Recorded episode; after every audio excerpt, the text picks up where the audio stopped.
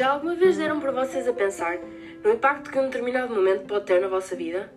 Dramatismos à parte, se a filha do condutor do autocarro não tivesse feito uma birra de manhã, talvez não tivessem chegado atrasados à escola.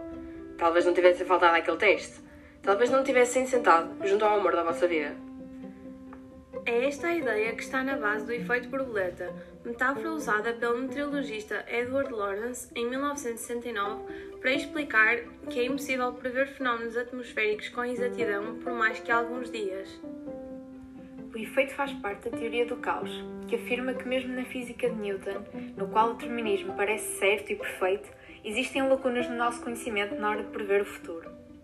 Parece quase poético que o bater de asas de uma simples borboleta possa provocar uma tempestade do outro lado do mundo e contrariar as previsões de intelectuais que assistiram a anos e anos de palestras universitárias. Mas a verdade é que este efeito tem aplicações não só na área das ciências exatas, mas também nas humanidades, na arte e até na religião, e vale a pena vermos alguns exemplos. Recuamos até ao dia 28 de junho de 1914. Uma série de sequências de causa e efeito quis que um patriota sérvio assassinasse Franz Ferdinand, herdeiro do trono da Áustria-Hungria. O resultado? A morte de 22 milhões de pessoas, milhares de feridos e deslocados, o caos no sistema económico. O descontentamento de um jovem estudante foi o rastilho daquela que foi a Primeira Grande Guerra.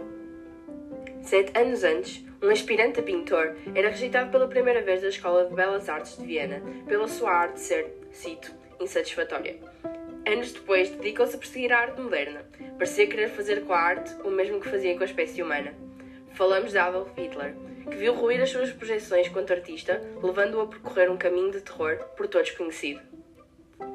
À tragédia da Segunda Guerra Mundial junta-se assim a perda de obras como um autorretrato de Van Gogh e vários retratos de Klimt, Rafael e Caravaggio, fruto do horror à arte moderna de um artista frustrado. Já alguma vez olharam para um amigo de infância e pensaram: esta amizade vale milhões? Literalmente, no caso de Bill Gates. Há males que vêm por bem, e foi o que aconteceu neste caso. A perda de um amigo de longa data aproximou Gates de Paul Allen, esta amizade estudada por economistas e amantes da tecnologia começou com o diretor da escola onde os dois rapazes estudavam, que lhes pediu que organizassem os horários de mais de 400 alunos. Não queremos dar ideias aos professores que nos ouvem, mas a verdade é que a dupla aceitou o desafio e acabou por criar uma técnica usada por outras escolas. O que o amor pela matemática une, nada separa, e os dois amigos criaram projetos cada vez mais complexos, desde ferramentas que auxiliaram o Departamento de Trânsito de Seattle até à linguagem de programação Alter Basic. Nem um supercomputador Microsoft conseguiria prever o potencial desta relação, sendo que a empresa tem lançado tecnologias que vão desde a saúde até à inteligência artificial.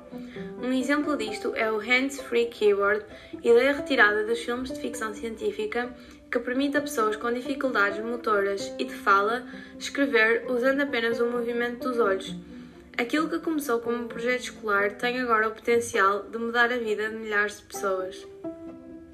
Nos últimos tempos, a falta de matérias-primas na China tem gerado um caos nas redes de abastecimento, em setores tão distintos como o automóvel, a construção civil ou até a produção de brinquedos. É o efeito borboleta aplicado à economia global, a mostrar que, se a China trava, o mundo abranda, nesta que parece ser a rota da seda do século XXI pandemia não nos ensinou só a sorrir com os olhos. Parece também confirmar o efeito borboleta, a partir de um fenómeno que as teorias da conspiração procuram explicar e que terá começado num lugar remoto, o mundo sofreu um abalo que vai ter o seu papel na história. Acreditemos nela em maior ou menor grau, é importante termos a teoria do caos a nosso favor. Os pequenos gestos, sejam eles em prol do ambiente ou da sociedade, podem ter grandes consequências. Quem diria que fechar uma torneira a pingar pode fazer mais do que vos salvar de uma dor de cabeça? Este foi um episódio que nos fez pensar um bocadinho nas nossas rotinas. O como as conseguem recuar nas vossas vidas até chegarem a este episódio? Nós não sabemos, mas um obrigado a essa borboleta e a ti por acompanhares o nosso trabalho. Até ao próximo episódio!